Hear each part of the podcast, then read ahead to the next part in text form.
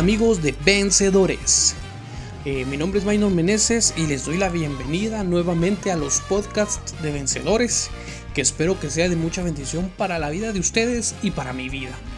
Eh, la verdad que hoy traigo un tema corto, pero especial. Vamos a hablar un poquito de lo que dice, de lo que habla la palabra de Dios, ya que estos podcasts que Dios me permite crear es con ese fin, con el fin de compartir un poquito de la palabra de Dios, con el fin de eh, reflexionar en la palabra que dice nuestro Dios. Y sin nada más que decir, pues empecemos.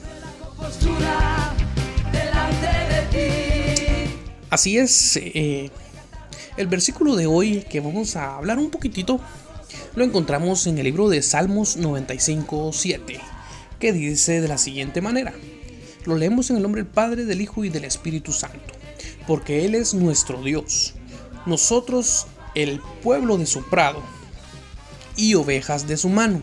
Si oyeres hoy su voz. Qué bonito dice, porque Él es nuestro Dios y nosotros somos su pueblo de su prado. En otras versiones dice sus ovejas. Eh, me llama mucho la atención este versículo porque trae a mi memoria eh, también otros salmos muy conocidos por muchas personas eh, y que muchas veces lo mencionamos mucho, que dice, Jehová es mi pastor, nada me faltará, en lugares de delicados pastos me hará descansar, junto a aguas de reposo me pastoreará.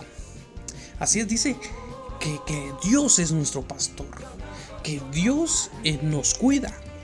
Como un pastor cuida a sus ovejas, porque un pastor anda dándoles de comer a sus ovejas, anda cuidándoles, que no les pase nada en el camino, ¿verdad? Y, eso es lo que, me, lo que me trae a mi memoria, que muchas veces lo repetimos y lo hacemos, pero me llama también la atención fuertemente lo que dice el Salmos 95.7, porque dice, de último dice, si oyeres hoy su voz. El Señor es nuestro pastor, claro que sí, todos lo sabemos, pero también nos está pidiendo que oigamos su voz, que obedezcamos su palabra, ¿verdad? ¿Y dónde está la voz de Dios? La voz de Dios nosotros la encontramos en la palabra de Dios, que es la Biblia. Y la verdad que este versículo nos está invitando a poder nosotros leer la palabra de Dios y ponerla en práctica. Ser mejores personas cada día, porque la Biblia nos enseña cómo poder vivir, cómo agradar a Dios. Somos pecadores, claro que somos pecadores, porque si no fuéramos pecadores no, hubiera habido necesidad de que Jesús viniera a morir por nosotros, pero somos pecadores, claro que sí. Y por eso mismo el Señor dejó este manual de vida para que nosotros aprendamos a conducirnos en el caminar diario, ¿verdad? para que nosotros aprendamos y reflexionemos y pongamos en práctica lo que aquí nos dice. Porque el Señor dice es nuestro pastor. Nada nos va a hacer falta. En lugares de delicados pastos me hará descansar. confortará mi alma. Me guiará por sendas de justicia. Por amor a su nombre. Aunque ande en valles de sombra de muertes, no temeré mal alguno. Porque tú estarás conmigo tu vara y tu callado me infundirán aliento, aunque ande en valles de sombra de muerte. Aunque estemos nosotros corriendo peligro por alguna u otra razón, pero si nosotros ponemos, si oímos hoy su voz, el Señor va a ser nuestro pastor. Si nosotros hoy nos ponemos, ponemos a Dios en primer lugar en nuestra vida, Él va a ser nuestro pastor nos va a cuidar, nos va a amar. Tanto, tanto, tanto nos ama el Señor que Él envió a su Hijo único, a Jesucristo, a morir por nuestros pecados, a morir por mis pecados. ¿Por qué razón? Porque por amor, por amor, porque Él nos amó primero, dice la palabra de Dios.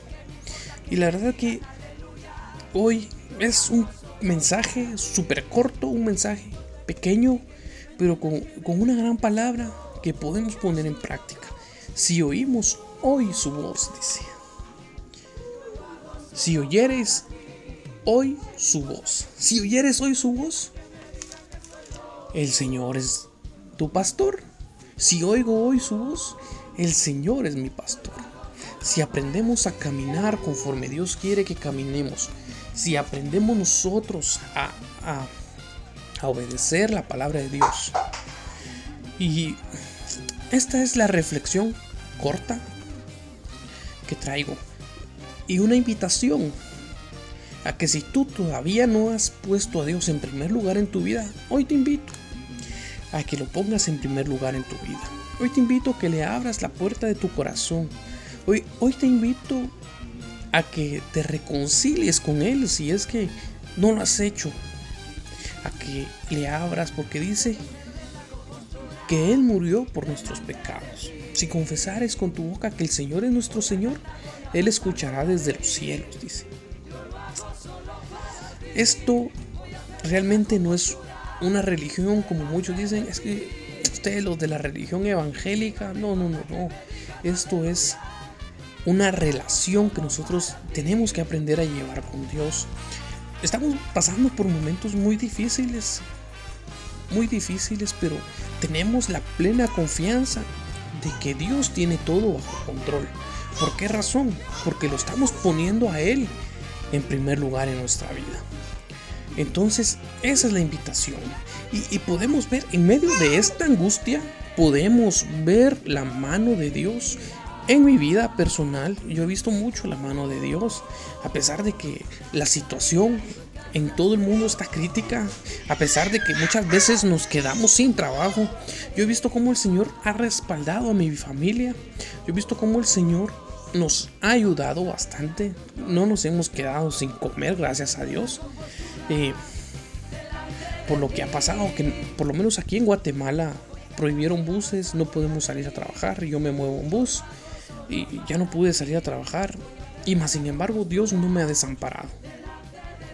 Pero ¿por qué razón no me ha desamparado? Dios hace llover en, a buenos y malos. Sale el sol para buenos y malos, claro que sí. Dios no, no anda porque sos malo. Para vos no va a salir el sol hoy, mejor mañana. No, no, no. hace que salga, que sea de día para todos. Pero también nosotros debemos de aprender a poner a Dios en primer lugar en nuestra vida.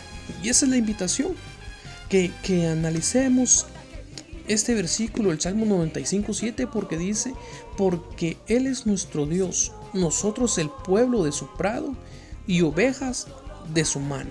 Si oyeres hoy su voz. Así es amigo, hermano. Eh, pongamos a Dios en primer lugar en nuestra vida y vamos a ver cómo vamos a, sentir paz en medio de la tormenta. Eh, este fue una corta reflexión. Esperamos poder seguir subiendo, que sea uno cada semana, donde el Señor pueda hablar nuestras vidas, ¿verdad? Eh, y pues Dios me los bendiga y hasta una próxima. Chao.